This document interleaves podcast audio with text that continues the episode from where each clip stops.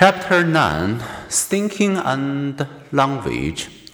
Throughout history, we humans have both celebrated our wisdom and demoted our foolishness.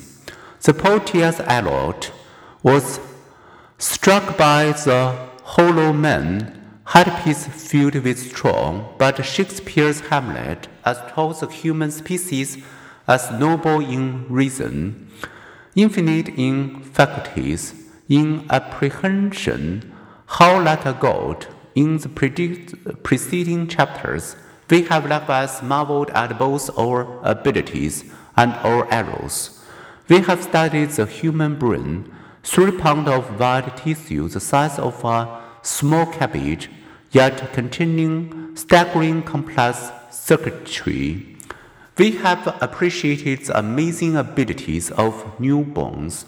We have marveled at our visual system, which converts physical stimuli into nerve impulses, distributes them for parallel processing, and reassembles them into colorful perceptions.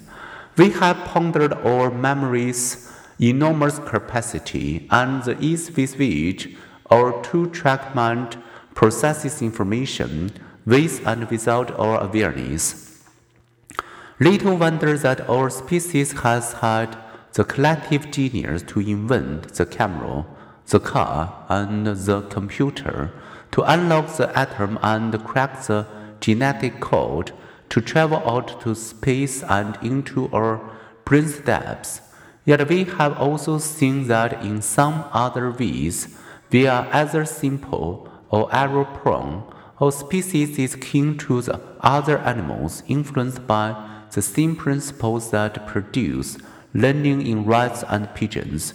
We have noted that we not so wise humans are easily deceived by perceptual illusions, pseudo-psychic claim, and false memories.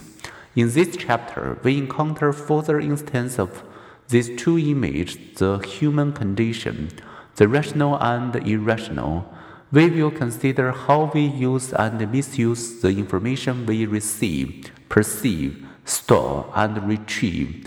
We will look at our gift for language and consider how and why it develops, and we will reflect on how deserving we are of our species name, Homo sapiens, wise men.